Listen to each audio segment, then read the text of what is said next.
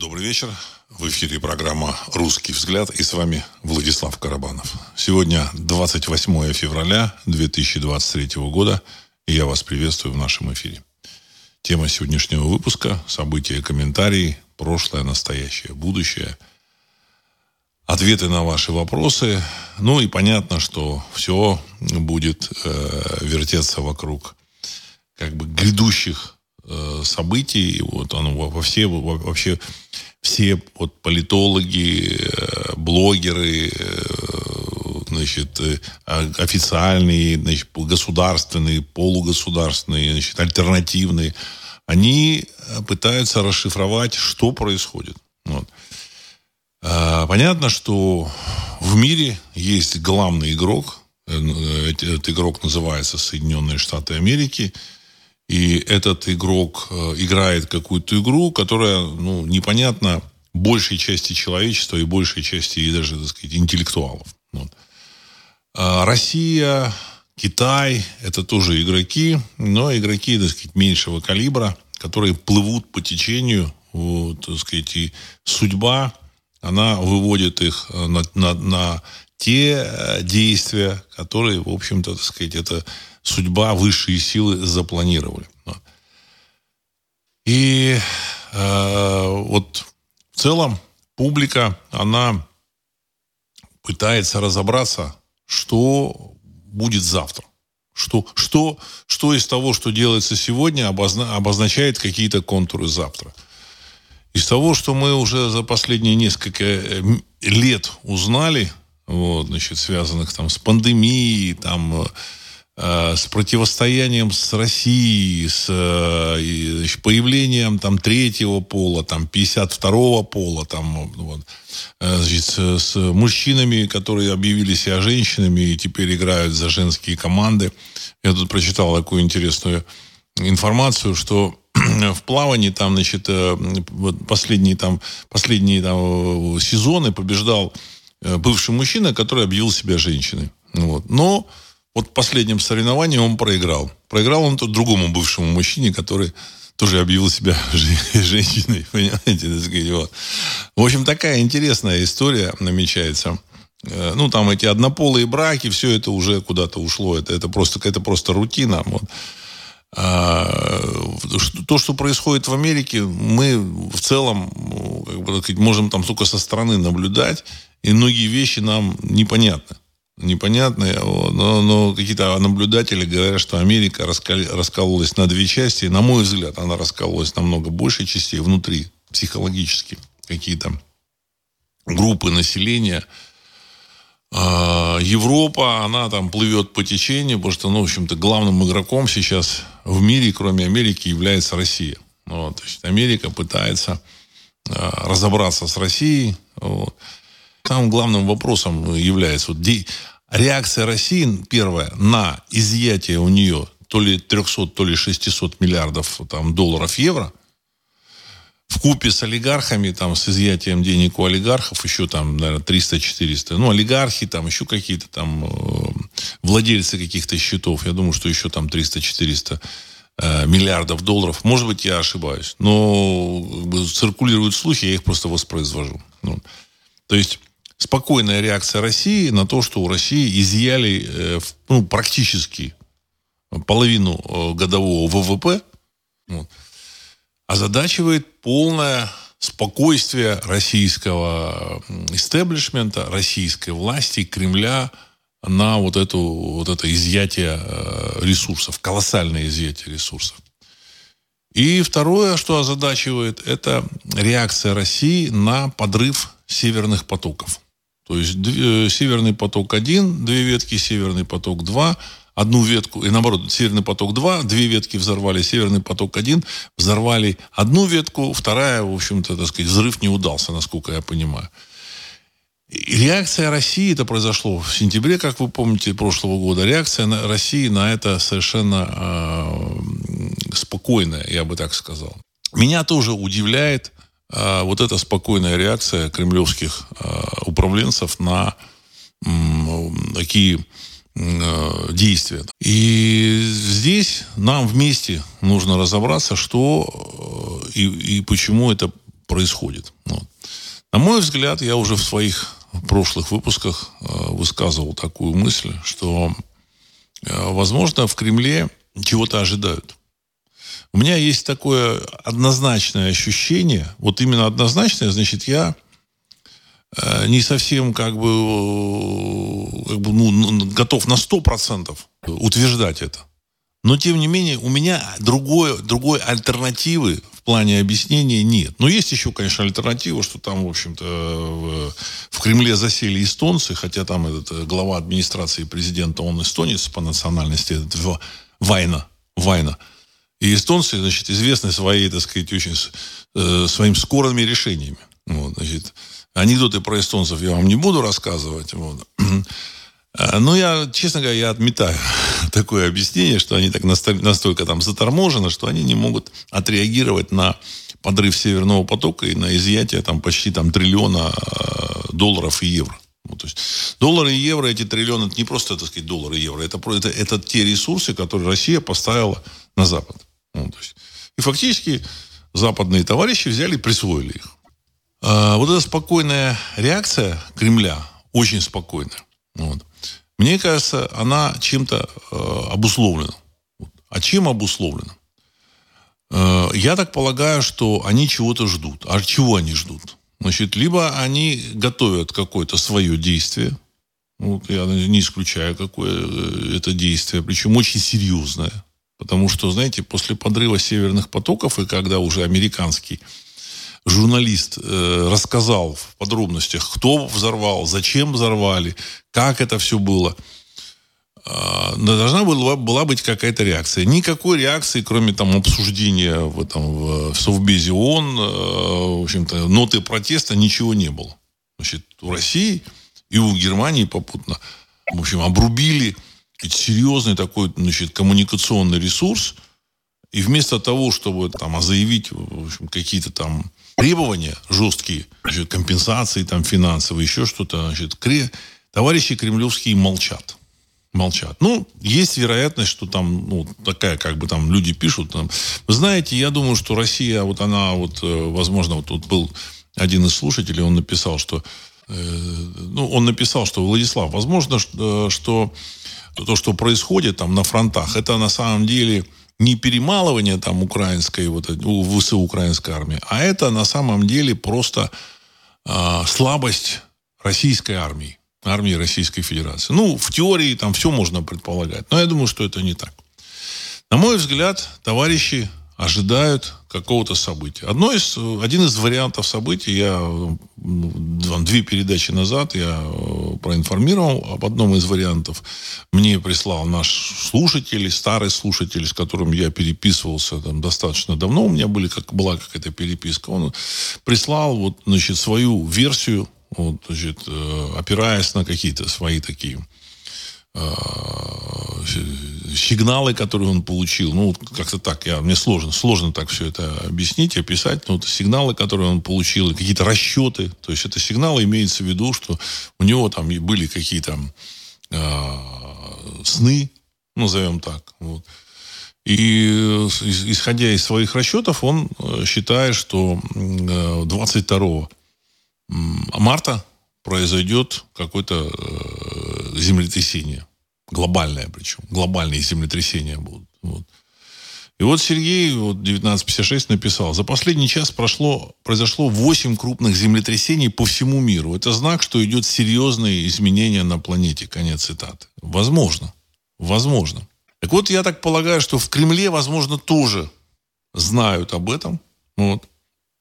Потому что, как я говорил, что э, кремлевские товарищи, они ведь получили э, в наследство не только там, сказать, страну, э, огромную страну, там, и там историю этой страны, но и какие-то там записи, которые велись э, в различными, так сказать, там, людьми, которые слышали пророков, или как бы, как бы считается, что вот это пророк Авель такой был, который сам записывал, вел там какую-то книгу будущих событий.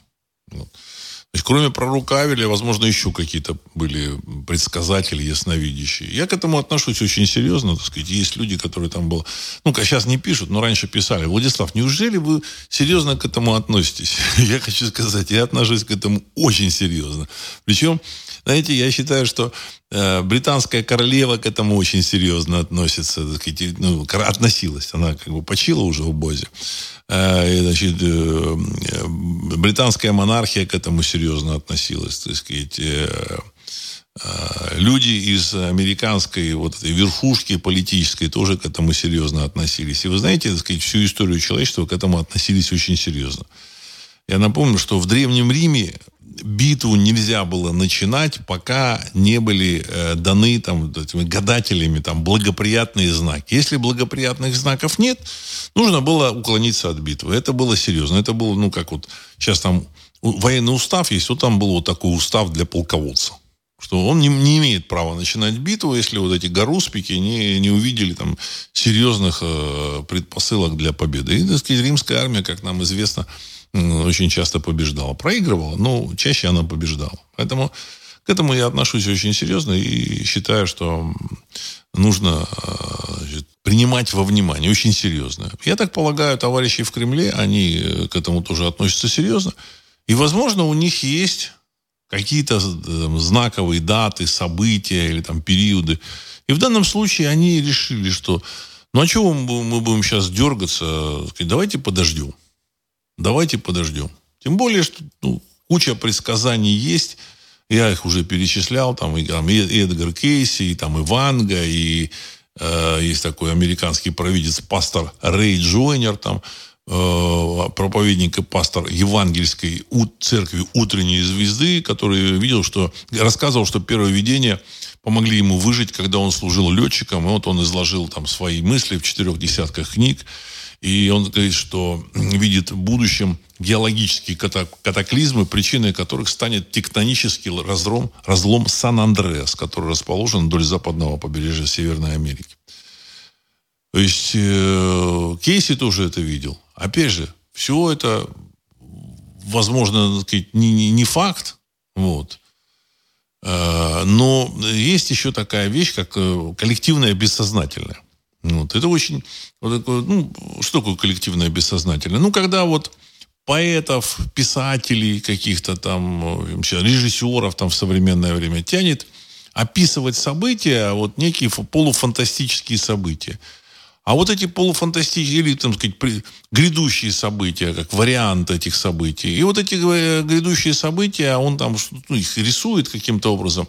Но на самом деле он в этих грядущих событиях передает то будущее, которое реально может быть. Вот э, в Российской империи, если вот там кто-то читал вот всяких там писателей, мемуары всякие, там в этих мемуарах они постоянно, они встречались, общались и говорят, да, если в России будет революция, то она будет очень страшная. И вот, вот эти мыслители, э, и там, в общем-то, и интеллигенция, вот они встречаясь там в конце 19 века, в начале 20 века, они об этом говорили. В романах вот, писателей, э, у того же Льва Толстого, там, у Достоевского, там, у Достоевского, может быть, там чего-то, так сказать, там немного, но тем не менее, обсуждение того, что в России будет страшная революция, страшная, оно было.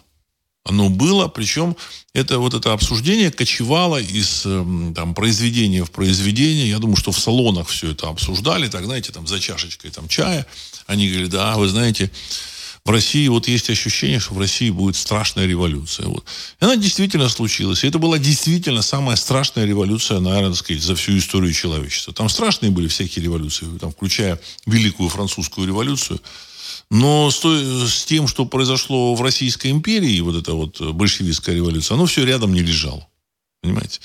Потому что эта революция продолжалась до начала Второй мировой войны, до 1939 года. Потому что вот, между революцией 17 года и там 1939 годом был, была гражданская война, потом голод, а, один там в Поволжье, если помните, там в фильмах еще, так сказать, таких советских, там есть описание голод в Поволжье, собирание, собирание каких-то там средств на голодающих по Волжье. Потом было раскулачивание, раскулачивание с, с гибелью огромного количества людей, с голодом, с голодомором, опять же. Потом был террор. сталинский так называемый террор, так сказать. Но это там помягче чуть-чуть было. Но, тем не менее, он был. То есть все эти годы это было страшное время. А потом началась война. То есть, ну, там 2-3 года значит, народ пожил так более-менее. Вот. Началась э, страшная война. И вот э, российская интеллигенция, российские писатели, э, писатели, русские писатели, они предчувствовали эти события. Эти события свершились. Вот что предчувствуют американские вот эти футурологи? Ну, сказать, литература, причем в легкой литературе. На, на самом деле в Америке там это там какая-то философия такая серьезная, она там не, не, не в почете, не в части. В общем, такие э, картины будущего, они передаются в таких, э, в легких произведениях, ну, условно говоря, легких. Вот там у них такой есть знаменитая такая знаменитая серия фильмов «Безумный Макс», где описывается вот это вот э, Америка будущего. Потом есть там в «Безумном Максе» значит, Мел Гибсон играл. Вот, последний «Безумный Макс», значит, там, э, который снят несколько лет назад. Э, какая-то то ли, то ли там «Сумасшедшая дорога», то ли какая-то, то ли «Дорога смерти». Там другой фильм, там «Почтальон». И таких фильмов э, немерено. Значит, помните, я вам говорил о том, что в Америке существует целое сообщество э, людей, э, там, э, от 30 до 60 тысяч, которые живут в ожидании вот каких-то событий, потрясений, так сказать, гло, глобальной, американ, всеамериканской катастрофы. Вот. У них есть свои журналы, свои магазины, где, где они через эти магазины продают там, в общем-то, какие-то там, а, ну, все, что нужно для выживания в, там, в бункере или там в каком, на какой-то удаленной территории, вот, значит, э, где они там продают, обмениваются какими-то своими ну, приемами там, борьбы за выживание. Они сейчас уже живут там в каком-то, так сказать, каких-то зам, замкнутых сегментах, они вооружены, ну и так далее и тому подобное. Я так полагаю, что это не случайно. Я так полагаю, что это не случайно. Вот. А, я так полагаю, что в Кремле знают, когда это будет. Я так полагаю, опять же, что, что если это будет, не дай бог, не дай бог, это будет э, уже в, в этом году. Вот. И поэтому товарищи в Кремле особо и не дергаются. Ну, не то, что они дергаются, конечно. Так сказать, нужно там рефлексировать, отвечать на что-то. Но так, в принципе, никуда не торопится. Обратите внимание, фронт на территории Украины, он де-факто стоит. Значит, и все так начали, начали обратить, обращать внимание. Так фронт-то стоит. Я-то об этом говорил уже там э, много раз много месяцев. А люди, они немножко с запозданием фиксируют факты. Они только сейчас догадались. Фронт-то стоит. вот. Э, в реальности, э, если вот вы помните, э, вот какие-то товарищи из военно, военной такой прослойки, они начали еще, так сказать, летом говорить, что мы перемалываем украинскую армию. Мы перемалываем украинскую армию. Вот. То же самое вот Пригожин. Он, значит, как-то там вот э, где-то выступает и говорит, наша задача перемалывать украинскую армию. Вот.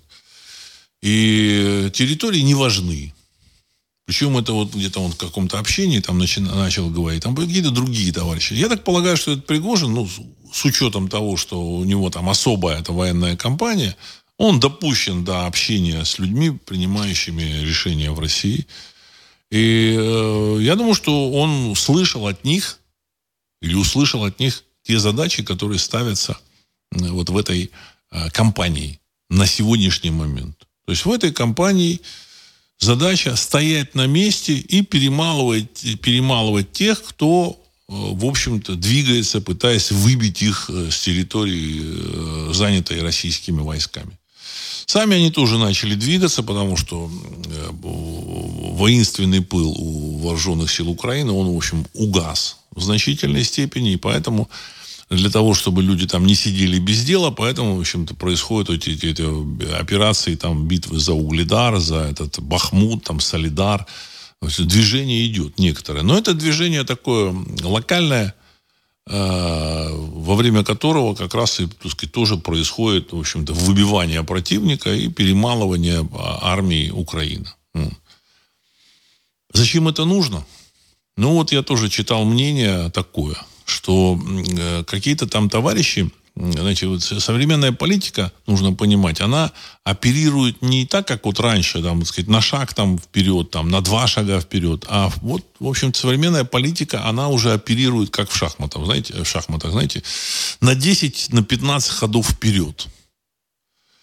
И одним из таких элементов а, угрозы в будущем, вот когда Россия а, возьмет всю территорию, так сказать, Украины под контроль, был момент такой, в общем-то, такой некой, некого варианта партизанской борьбы. Ну, просто какие-то писали, да, вы знаете, так сказать, тут партизанская борьба будет, еще что-то.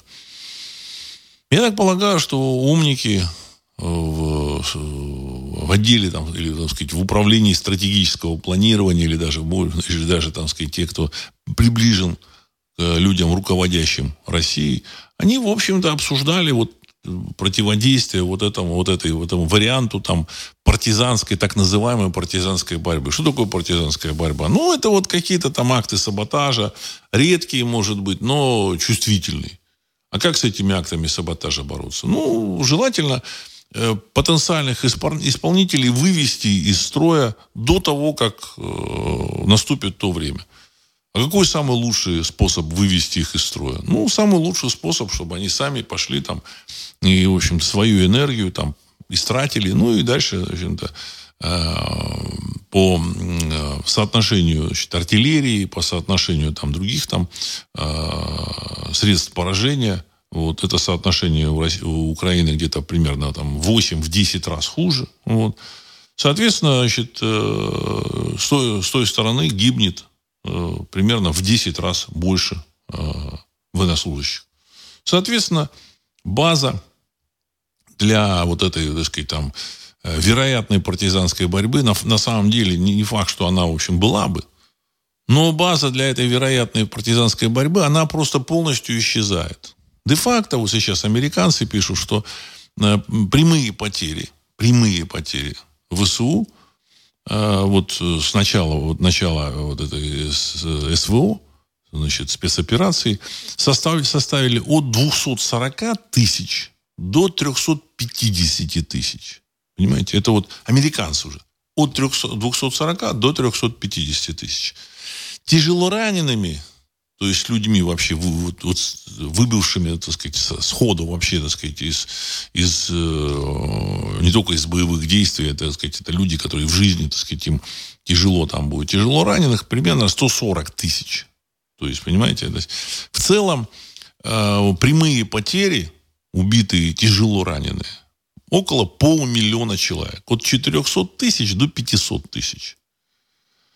И, значит, соответственно, просто раненых, там, среднераненых, легкораненых, э, ну, так сказать, если соотношение один к трем к убитым, то, то это еще там примерно там 700-800 э, тысяч. Вот, значит, какая-то часть вернулась, но какая-то часть все выбыла из армии. В результате на сегодняшний день выбито из эм, активных боевых действий значит, от там, 700-800 тысяч до миллиона человек. То есть это колоссальные цифры.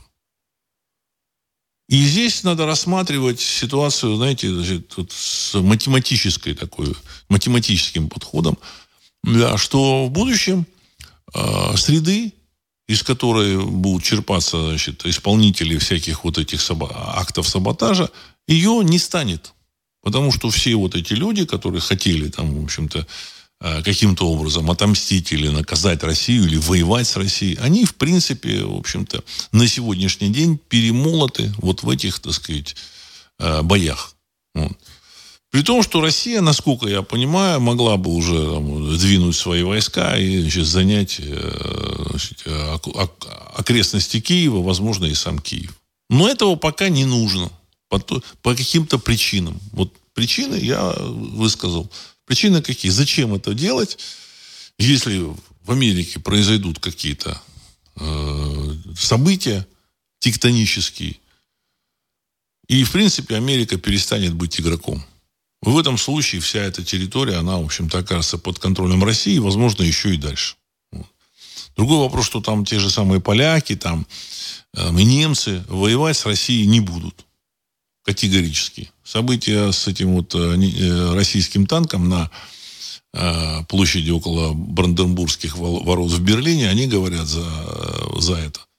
Что немцы воевать совершенно не намерены, они симпатизируют России. Причем в массовом порядке. Это, для меня это, конечно, так сказать, странно и удивительно, но это медицинский факт, и все видели этот факт. Огромное количество берлинцев пришли и положили цветы э, около этого танка. И никто, да, какие-то активисты там пытались воспрепятствовать этому, их, в общем-то, согнали, флаг сорвали, и сегодня утром этот танк убрали. Понимаете? Вот.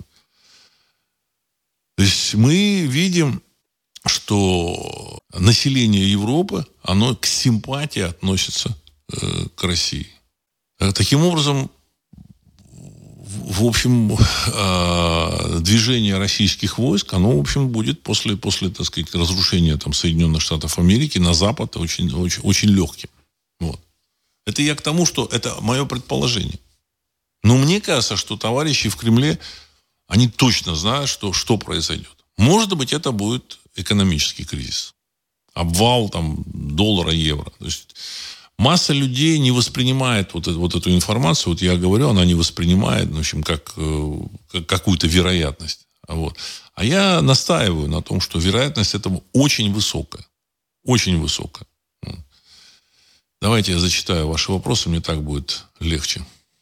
А, Сергей 1956. Здравия, Владислав Александрович. Мы хотим раздела США, заявила конгресс-вумен Марджори Тейлор Грин на республиканские и демократические штаты. Это уже, я так считаю, сознательное зондирование общественного мнения. А как вы считаете? Конец цитаты.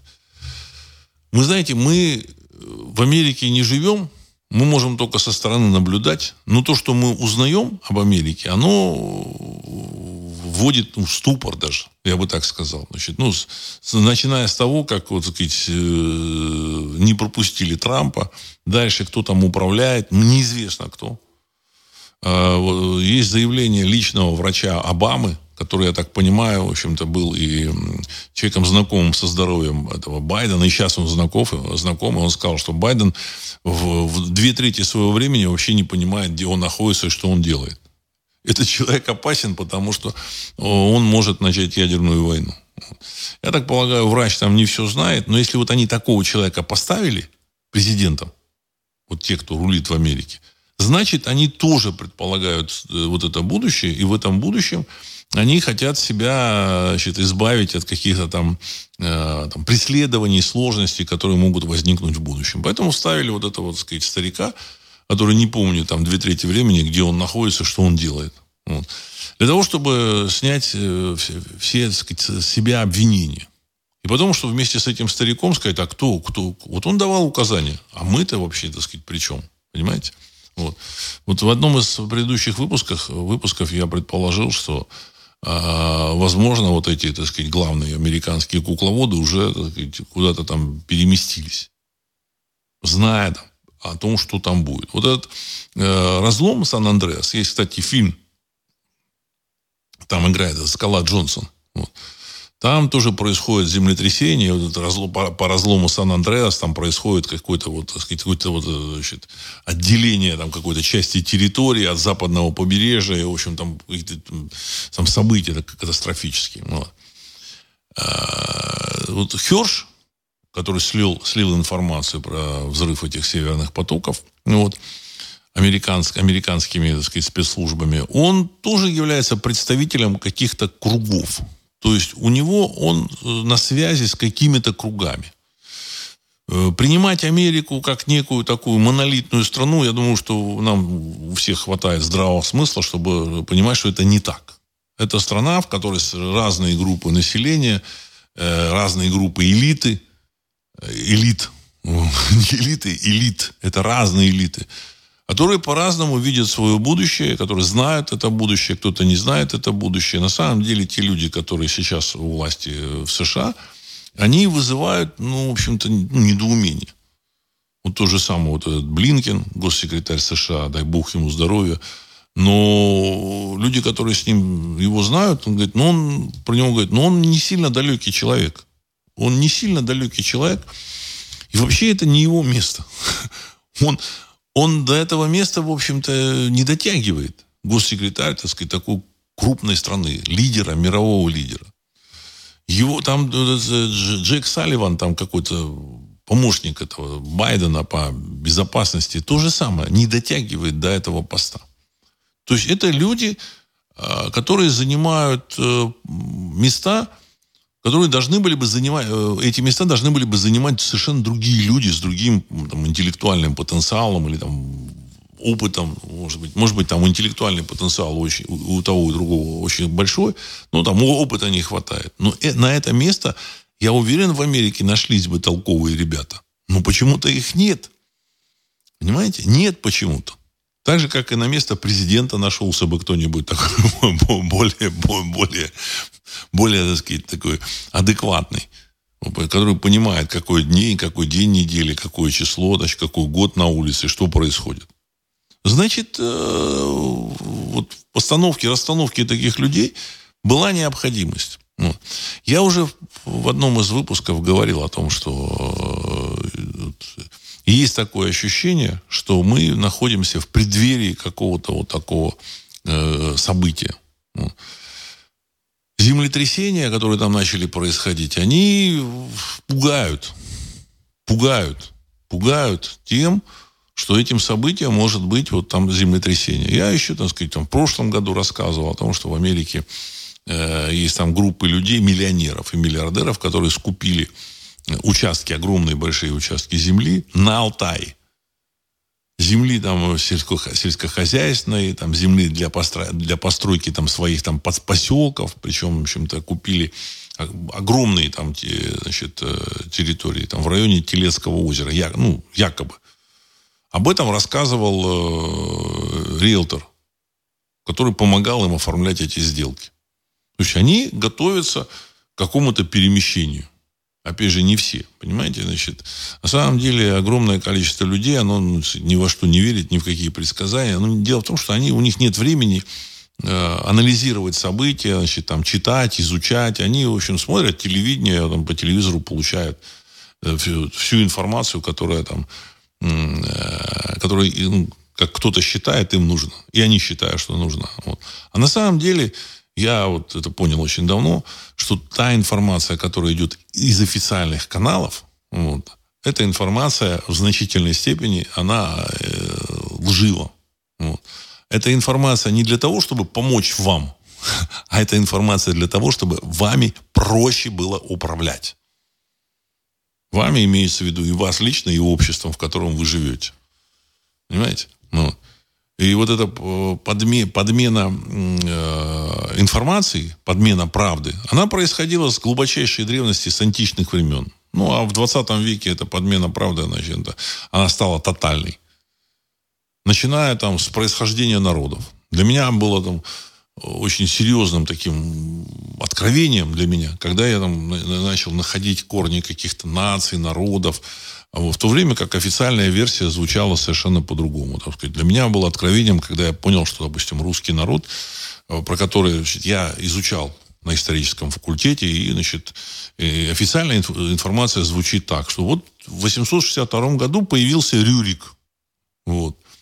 И Трувор и Синеус. И вот они, значит, были позваны какими-то славянами, и дальше, так изначально мифологическая такая история. Вот. А потом, в общем-то, я как бы понимал, что ну, не может на пустом месте появиться вдруг там княжество, земля русская. Через там 20 лет византийцы называют это вот, значит, Русь Русью. Понимаете, если эта Русь пришла там откуда-то с, э, с, со Скандинавии, вот, значит, э, и тут византийцы называют эту землю э, значит, Русью. Вот. Для меня, конечно, не ясно было, куда делись скифы. Понимаете? Э, куда делись там? Считается, что скифов было от 5 до 10 миллионов, потому что есть там э, история о том, как э, скифский царь решил посчитать скифов и сказал, что каждый мужчина должен принести по наконечнику стрелы и бросить там в, в общую кучу из этого наконечника он отлил там потом котел. Наконечники были медными. Он от него а, отлил там какой-то гигантский котел, там посчитали, что это там а, должно, вот этих наконечников должно значит, бросить не менее 5 миллионов человек. 5 миллионов человек это мужчин только было. Куда эти 5 миллионов делись? То же самое с арматами. Куда эти, так сказать, там сарматы делись? Куда делись готы? Куда делись аланы? Сказать, что аланами, аланы там ушли там в, в горы э, Осетии, там в горах, они, так сказать, сократили, ужались, ужались, ужались, сократились до какого-то небольшого количества людей. Но это глупость.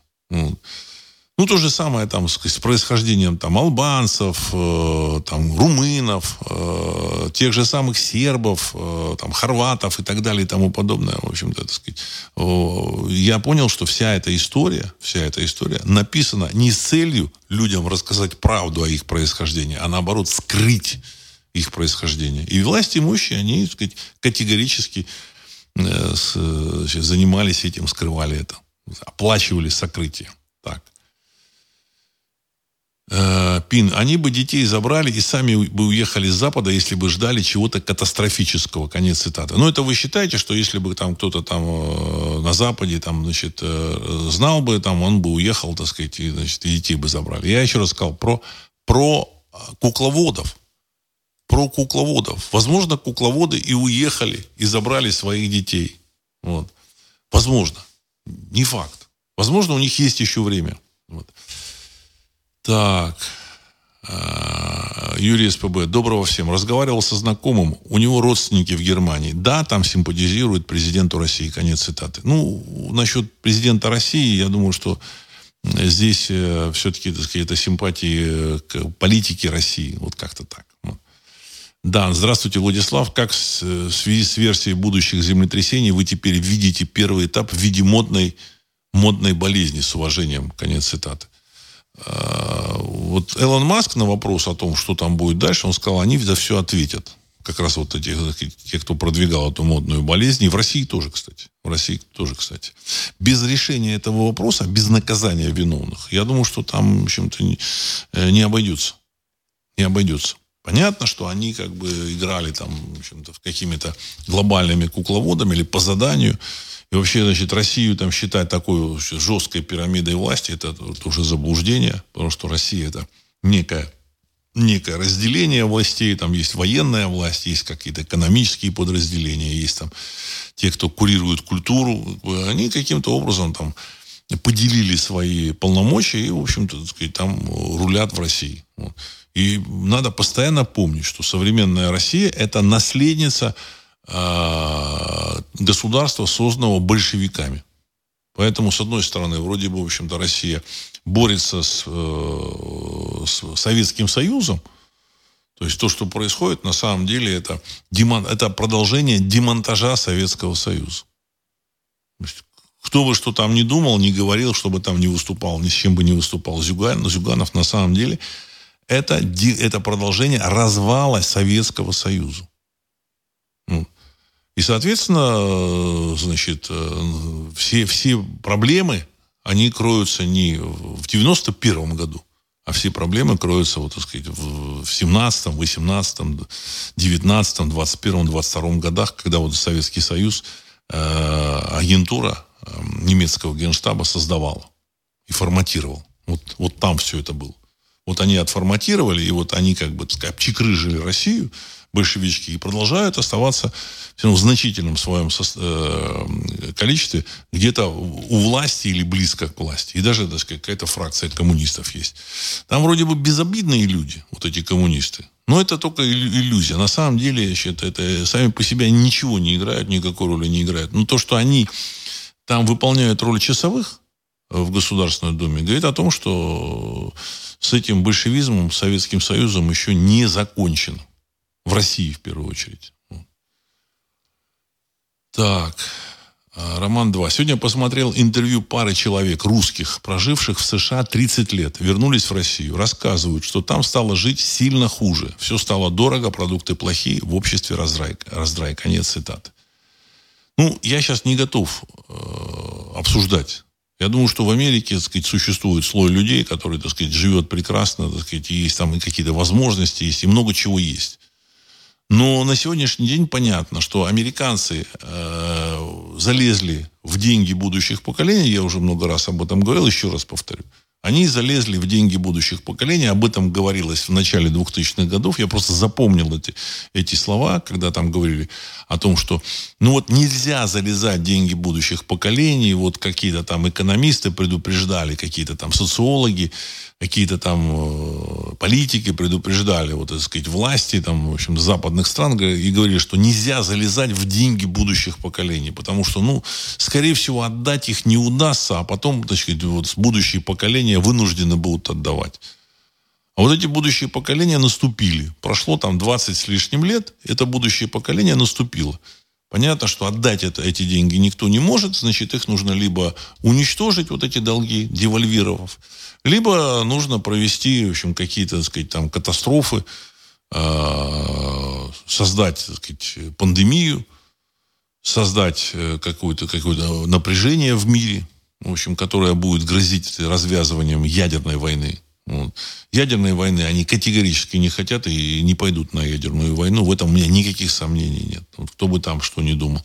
Но вот сам вот э, узел вот этих вот, так сказать, военный узел, какая-то мифическая перспектива раздела России, вот, или, значит, там, разгрома России, она, в общем-то, их еще подстегивает. Это единственное, что они, на что они могут рассчитывать. Вот. Ну, и либо вот под эту лавочку напечатать деньги и сказать публике, вы знаете, ваши, ваши деньги накрылись медным тазом, потому что, ну, вы же, вы понимаете, тут война с Россией. Но мне кажется, что это не прокатит. Это не прокатит, и они это чувствуют. Они это чувствуют, э, поэтому придется как-то отвечать и время ответственности оно подходит, поэтому, сказать, дай бог, чтобы, конечно, не было там никакой вот этой э, геологической катастрофы, там, с землетрясением, хотя, в общем-то, э, вот, вот, вот, вот эта информация, то, что их землетрясения идут, оно, она такая настораживает. Но, с другой стороны, в общем-то, я так полагаю, надвигается э, крах вот этой финансовой системы. Никаких сомнений, что он будет, нет. Никаких сомнений. Э, даже вот изъятие у России вот этих там 600 миллиардов или там триллионов в общей, в общей, в общей сложности, ну вот, это как раз сигнал о том, что им нужны эти деньги. Они взяли, заморозили, вот, они сказали, что мы замораживаем. На самом деле они банкам, которые, в которых держали эти, эти деньги, значит, российское государство, Центробанк, российские олигархи, они позволили банкам там свести свой баланс Э, значит, ну не то что в плюс, но в общем-то быть более спокойным за то, что сказать, э, вот эти вот э, банк российские, эти олигархи не, не начнут доставать эти деньги. Все, вот они там триллион связали. Но это, этим триллионом не заканчивается все, не заканчивается. Патрик, после заморозки ЗВР России другие страны начали потихоньку отказываться от доллара. Наверное, это была осознанная жертва, чтобы показать всему миру ненадежность западных валют. Конец цитаты. Ну, нет, нет, нет. Я думаю, что это не была осознанная жертва. Это слишком большая жертва. Отправить туда гигантское количество ресурсов, то есть страна там несколько лет там работала, вот, потому что какой-то, в общем-то, этот э, Кудрин, лучший министр финансов, в мире, я вот еще тогда э, говорил, что раз его объяви, объявили лучшим министром финансов в мире, значит, этот человек что-то делает э, невероятно нехорошее, так сказать, в, в отношении России. Понимаете? Ну, оно так и оказалось. Он запустил этот процесс. Вот. В Кремле говорят, что не ожидали. Возможно. Возможно. Но, опять же, ответа никакого нет. То есть они начали говорить, ну вот тут мы какие-то деньги свяжем, которые в России, все это ерунда. Мне, конечно, неприятно видеть вот этих вот исполнителей, ну, хотя я считаю, что вот министр финансов Силуанов, там какие-то другие люди, там, которые там участвовали в размещении денег на Западе, это, это исполнители.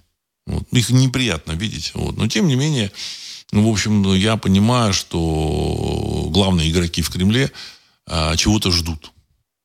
Чего-то ждут. И они уверены, что это что-то будет. Вот это вот самое важное. Они абсолютно уверены.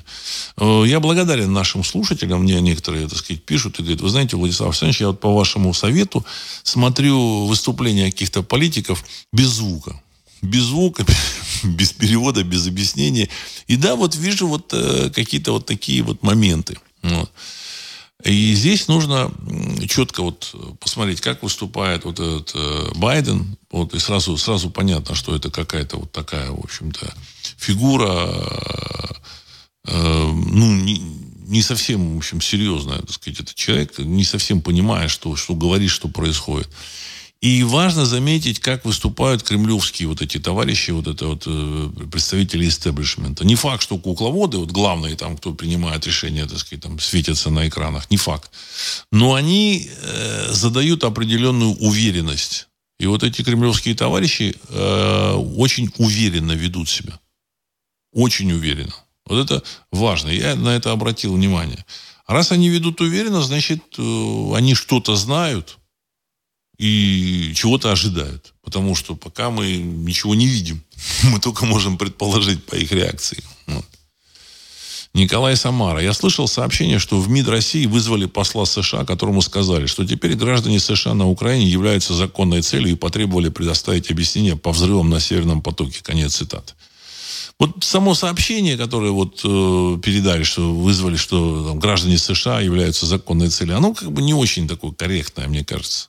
Я думаю, что вряд ли в МИДе России такие вещи могли сказать по поводу граждан США.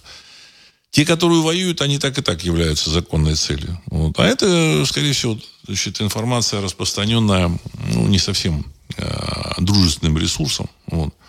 Но то, что вызвали посла США, там что-то мягко ему сказали, это, в общем-то, сказать, разговоры ни о чем. Разговоры ни о чем. Вот. А, идет какое-то великое ожидание. Великое ожидание. И не знаю, если вот, значит, действительно там в марте месяце, 22 марта что-то случится, то, значит, и тогда великое ожидание было не случайно. Может быть, будет финансовый кризис. Ну, тоже как бы великое ожидание было не случайным. Андрей Тушинов, Владислав, добрый вечер. Все это возможно и так, как вы говорите, но БПЛА стали долетать уже до Коломны в Москве Московской области. Как так? Конец цитаты. Ну, я так полагаю, что этот БПЛА все-таки выпустили не из территории Украины, а где-нибудь с территории рядышком с Коломной. Вот, потому что в России живет очень много в общем, бывших э, жителей, граждан Украины или тех, кто там условно там симпатизирует. Условно, потому что ну, люди в общем, не понимают, что происходит. Вот я читаю вот, некоторых наших там слушателей даже, вот, которые там начинают что-то меня критиковать, какую-то глупости, так сказать, рассказывать, вот, пытаются э, судьбу России, в общем-то, так сказать, поставить знак равенства с, э, с людьми, которые там им лично не, не симпатичны, понимаете, вот. Речь идет сейчас о судьбе России, мира, понимаете, так сказать, вот, потому что если те, если те ребята, которые э, рулят на Западе, если они, не дай бог, они победят, то хреново придется всем. В том числе этим людям, потому что им, им могут назначить как бы э, э, карму, но не карму, а назначить их там, сказать, да вы знаете, вот у нас мужчин много, вы будете женщинами. Или наоборот, женщинам, сказать, вы будете мужчиной. Там. Вот. Э, ну и, и также вот мне понравилось высказывание одного из, эм, там вот на форуме, там люди там пишут, не на нашем, не на нашем, на каком-то форуме я прочитал, человек пишет, что очень стыдно за охохляченных русских. Понимаете, очень стыдно. Вот. Омерзительное ощущение. Да, это действительно так. Это действительно так. Потому что понятно, что там люди воюют не по, не, ну, ну, против своих интересов. То есть они, может быть, им как бы что-то там внушили, что-то рассказали, но в реальности они, в общем, воюют против своих интересов.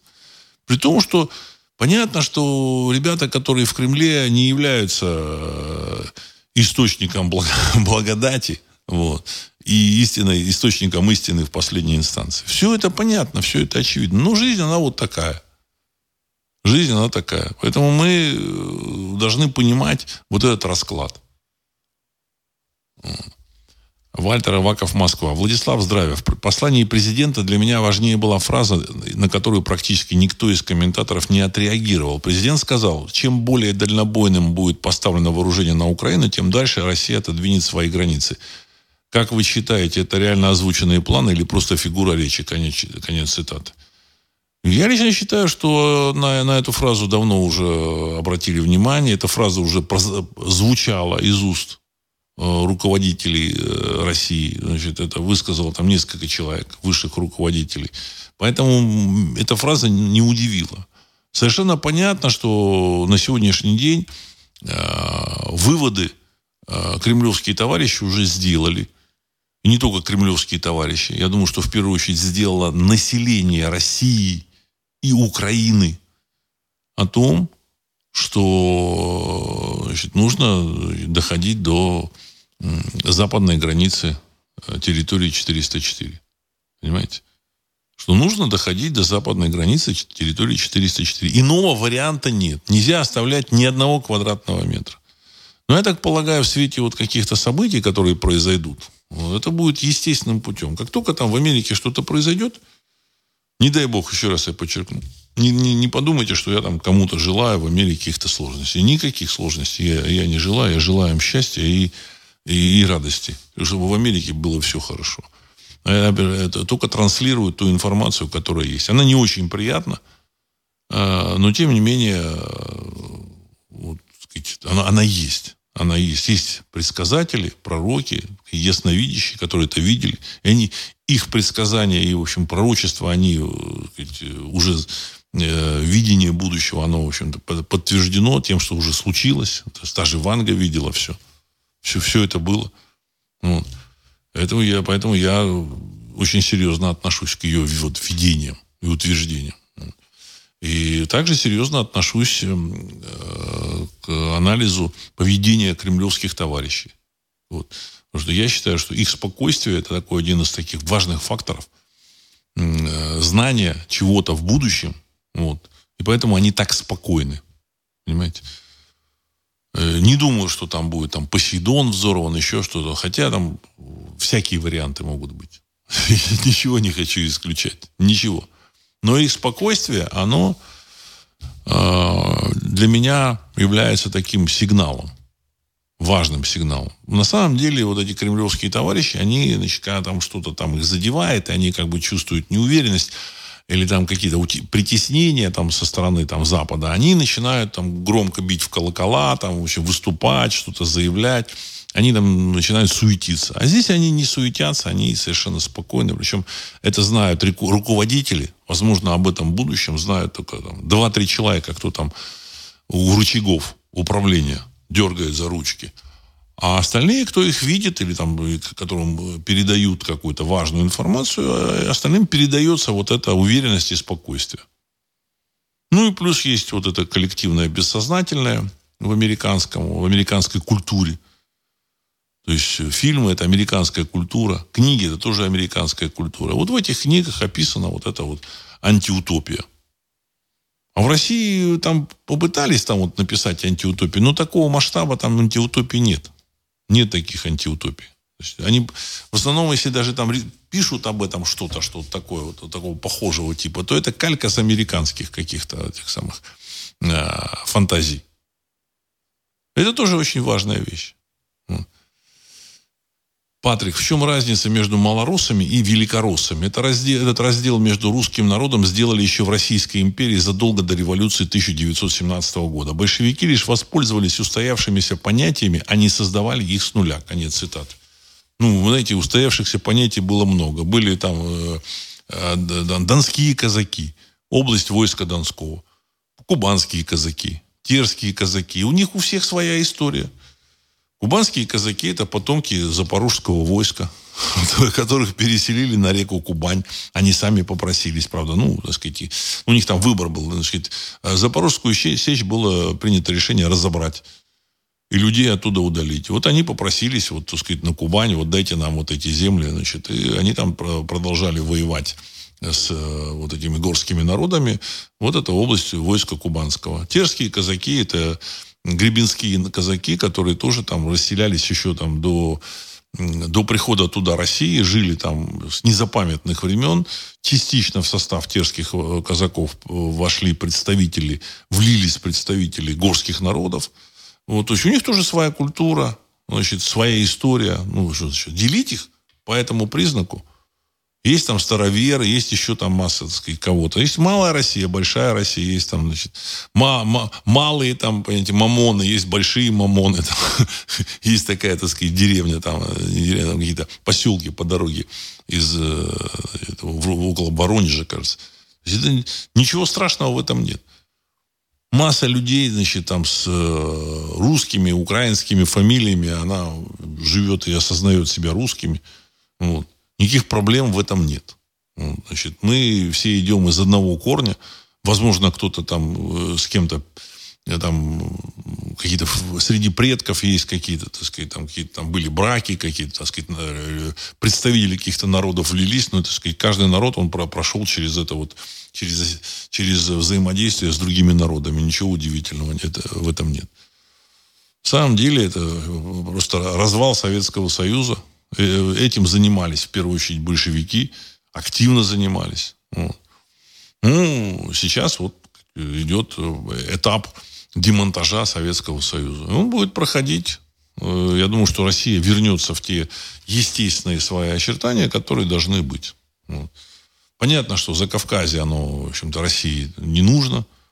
Вот. Но с точки зрения культурного, там, экономического, политического влияния, вот эти закавказские республики всегда будут в зоне влияния России. Хотят они этого или не хотят. Ну, немножко там похорохорятся, вот как вот эти вот, ну, грузины. Ну, вернулся в зону влияния России, потому что у них, там, сказать, выбор не сильно большой. Вот. То же самое с Арменией, то же самое с Азербайджаном. И то же самое со Средней Азией. Между Средней Азией, так сказать, и Россией, так сказать, и, там, и Китаем, и Ираном, ну, я думаю, что они выберут, выберут рано или поздно Россию. Они будут очень-очень э, хорошо относиться к России. Они и сейчас хорошо относятся. То, что там местные элитки там пакостят России, это, в общем-то, так сказать, естественный такой путь, а, через который они должны пройти. Никаких, ни, ни, никакого удивления не должно это вызывать. То есть э, Россия не научилась с ними вести, так сказать, политику так, как должна вести. Не подкармливая их, а делая все по-другому, так же, как делают там те же самые европейцы, американцы. В первую очередь Россия должна э, в России вести нормальную политику. Пока еще в России там экономическая политика, там социальная политика, она такая, знаете, э, не совсем национальных интересов русского народа. Я не буду там далеко углубляться в эту тему, но я думаю, что все понимают уже много-много лет агентство русской информации эту тему освещает не совсем в интересах русского народа. Вот. Даже сам подход, значит, взять, выделить какую-то группу олигархов, потому что кремлевским товарищам удобно с ними работать, вот, их как бы сделать там неприкасаемыми, неприкасаемыми и так далее и тому подобное, оно, вот, это, вот этот подход, он лишил э, российскую экономику гибкости и эффективности. А сейчас вот эта Россия пожимает, пожинает эти плоды. Потому что, значит, там, ну, там 20, 30, 100 олигархов, там, 150, даже 200, они там решают все. Вот, значит, вот, вот их там, компаниям там все возможности, все возможности, преференции, кредиты, э, скидки, они там, в общем, ни за, ни за что не платят. Насколько я понимаю, вот тоже там «Газпром», там, что-то он платит, но, в общем, какие-то деньги у него там появляются дополнительные, государство ничего не получает. Они покупают трубы, там, какие-то там тратят на какие-то расходы, там, нужные, ненужные, скорее всего, ненужные. Вот. Ну, потому что им э, нужно там где-то, так сказать, денег, деньги выводить на Западе, на Запад, и они это делают. То есть вся эта экономика, она вот такая. Вот. Она будет нормальной экономикой. Но для того, чтобы уважали, вот она э, в Средней Азии, в Закавказье, в других странах, значит, Россия должна быть нормальной экономикой. Она будет сейчас. После краха доллара и евро будет в России нормальная экономика. Понятно, что ни Европа, ни Америка никуда не исчезнут. Америка там, если она там разделится на две там, или на три части, вот, но, тем не менее, они там умеют работать, производить, и, в общем-то, они будут производить, торговать. Что там будет с э, ядерным оружием, я не знаю. Я думаю, что каким-то образом будет решаться этот вопрос. Кто этот вопрос будет решать? Мы можем только предполагать. Слишком много ходов. Хотя э, эти ходы, ходы, может, нужно будет уже сделать в следующем году или в, в конце этого года. Такое не исключаю. Но, тем не менее, до этого сказать, много событий должно произойти. А, Роман 2. Судя по мобилизации, в Кремле точно не ожидали. Тупость Кремля не знает границ, сколько денег вывезли из РФ россияне, спасаясь от мобилизации. Конец цитаты.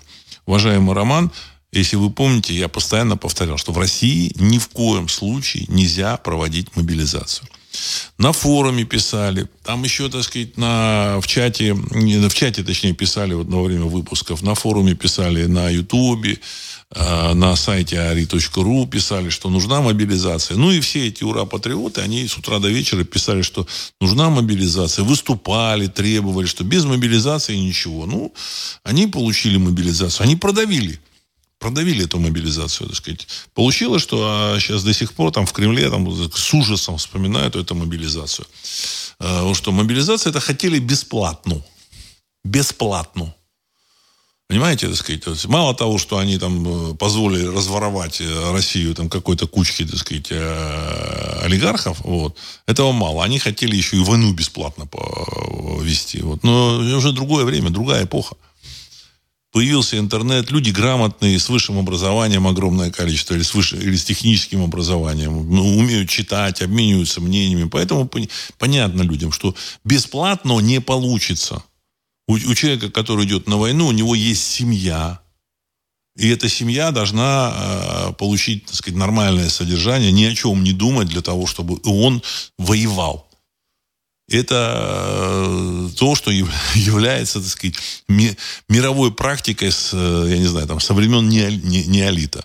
В той же Римской империи когда значит, э, ополчение собиралось и там вело войну по призыву Сената, вот после, после войны вот эти солдаты, они получали дополнительные участки земли или новые участки земли. Всю, всю эпоху, вот эту, эту римскую эпоху, эпоху солдаты после того, как они значит, проходили там службу, срок службы в армии, они получали землю. Понимаете? Землю получали. И им платили очень хорошо вот этой римской армии.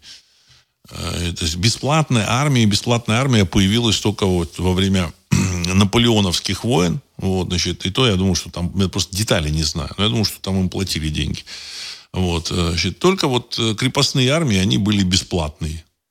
Вот, значит, и до сих пор вот эти вот, так сказать, большевички, они решили бесплатно вот эту кампанию на Украине провести, при том, что денег просто немерено. Все эти затраты, тут мне прислали, что в 2022 году российская, на российскую армию, вот, на содержание там было потрачено 24 миллиарда долларов. Ну, якобы 24. Не факт, что это такая цифра такая точная. Ну, даже 24. Да это вообще ничего. Да это вообще ничего. По сравнению с теми 600 миллиардами, которые у России слямзили, или там с триллионом, это ничего. Ничего. Понимаете? Можно 40 э, лет вести войну. Это лишние деньги. Те, которые были выведены из России, это были лишние. Страна существовала без этих денег. Понимаете?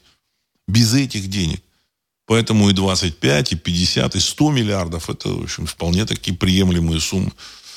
Другой вопрос, что в России огромное количество каких-то там э, сегментов, куда тратятся народные деньги, то есть как в этот самый в бездонную яму. Это другой, другой вопрос. Так. Сергей 1956. Музыканты при осмотре тела ликвидированных украинских боевиков у каждого второго находят различные таблетки и порошки. Конец цитаты. Ну, боевая химия, она существует, существовала. И я хочу сказать, что если вы думаете, что большевички, так сказать, э, обходились без боевой химии, вы очень здорово заблуждаетесь. Значит, матросам вот этого Балтийского флота – агентура различная, она, значит, на, сказать, она как бы под, э, подкидывала там кокаинчик, героинчик, вот, э, и там на этом, на кокаине, кажется, там сидел там весь этот отдел флота вот в, в Хельсинки, Гельсинфорсе.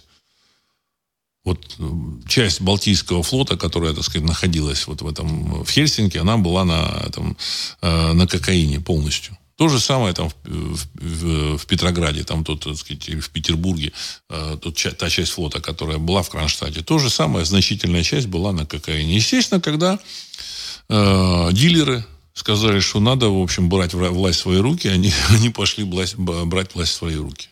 Иллюзии не нужно испытывать. Иллюзии испытывать не нужно. Вот. Другой вопрос дальше, там, что было, но во время уже Второй мировой войны вот эти вот замечательные там 100 граммов наркомовские, все хорошо звучит, 100 грамм нарком, наркомовские, что это такое? Это когда людям наливали вот эти там 100-200 граммов, э, там, там давали, если не ошибаюсь, не 100, а там грамм 200 давали. Человек, в общем-то, э, там, еда, ну, еда там была более-менее ничего, но тем не менее, так сказать, человек хлопнул 200 граммов, все, у него, так сказать, уже там э, кровь разгоряченная, немножко, значит, э, э, психика, так, так расторможена. И все, он там, в общем-то, шел на эти пулеметы в атаку. В общем, поэтому немцы их и ложили там, в общем-то, десятками, сотнями тысяч. А потом после войны огромное количество вернулось алкоголиков. Понимаете? Вот. А вот этот алкоголизм в России, он массовым стал как раз после войны. Вот там, вот на фронте, на фронте, из, мало, из молодежи, а брали там молодых ребят, там 18, 19, 20 лет, делали алкоголиков. Человек возвращался оттуда, а он уже, в общем-то, сказать, не может без этого. Вот. И, и это нанесло колоссальный удар по э, генетике, по демографии русского народа. Понимаете? Все вот эти истории, значит, и повести, рассказы писателей, русских писателей о русской действительности, это а, значит, обязательно там присутствуют какие, какой-то алкоголь, алкоголики, соседи алкоголики, там, семья, семья алкоголиков. Вот. И вот таким образом, в общем-то, русский народ и жил. И поэтому русский народ э, считали, что там западные наши партнеры считали, что с русским народом все закончено, покончено.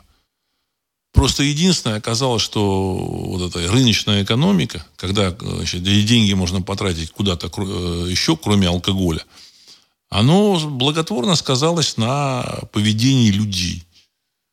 Люди стали ценить деньги, потому что за эти деньги можно было что-то купить решить свои там вопросы, там жилищные, там социальные какие-то вопросы, понимаете, вот что-то увидеть в мире, поехать в какие-то другие страны. И поэтому те ребята, которые воюют, это совершенно другие люди. И наркоманов, алкоголиков туда не берут. Понимаете, вот это важно. Я вот информацию, во всем, во всяком случае, та, которая у меня есть, информация такая, что э, людям, которые там, в общем, на, на передовой, э, никакого алкоголя не позволяется – жестко. Понимаете? Вот так должна вестись война.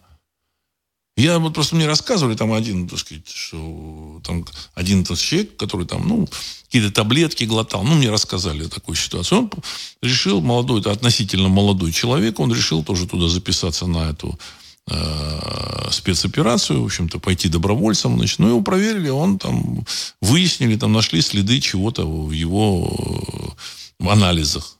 Его не взяли, сказали, не, парень, ты нам не нужен. Иди отсюда. И для меня вот эта информация, она послужила таким серьезным, э, серьезным так сказать, таким сигналом, что э, армия поменялась. Армия поменялась. Это очень важный момент. А большевистская вот эта химия, она вот была во Вторую мировую войну.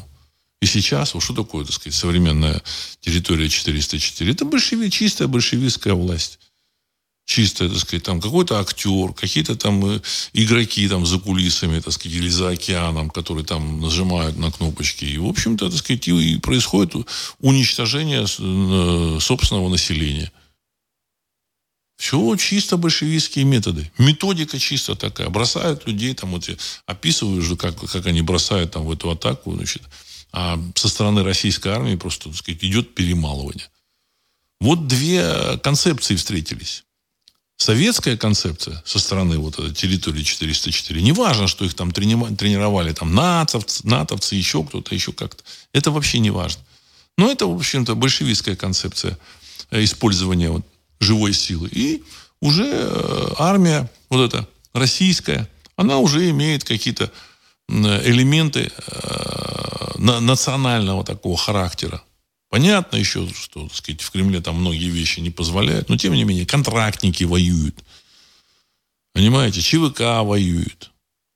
И, соответственно, отношение к живой силе и ко всему. Вот мне тут начинали говорить, что ну вот там этот Вагнер не жалеет людей, там, так сказать, погибло сколько-то, так сказать, чушь собачья. Никто там не будет воевать, не пойдет воевать в этот Вагнер, если там э, не будут беречь э, этих, собственную живую силу, собственных солдат. Понимаете? Туда очередь. Люди идут в эту очередь и сказать, записываются не для того, чтобы погибнуть, а для того, чтобы вернуться.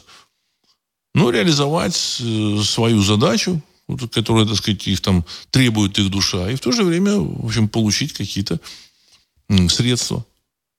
поддержать своих родных и близких. И я считаю, что это благородные такие, благородный заработок. Понимаете, благородный.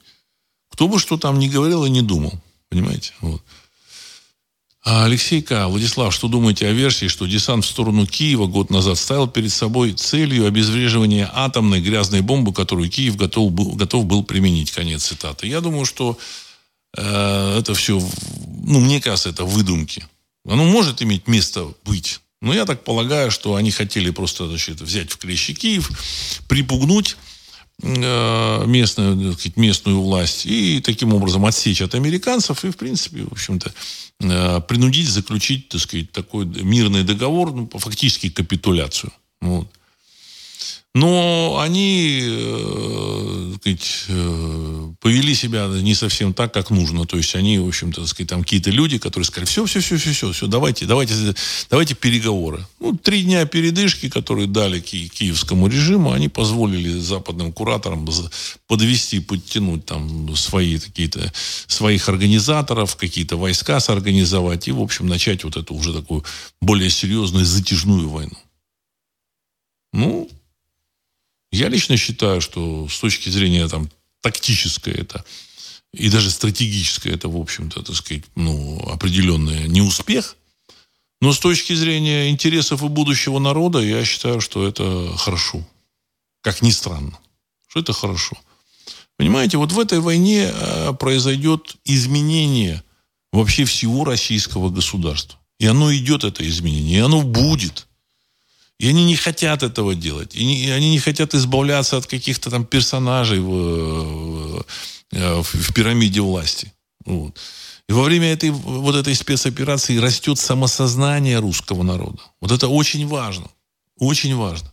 И там происходит, на территории 404 у населения тоже происходит, в общем-то, пересмотр э, своих, своего миропонимания. Также вот он в Грузии, там тоже пересмотрели свое миропонимание после войны 2008 года. Такой, вяленькой. Война-то была там пять дней.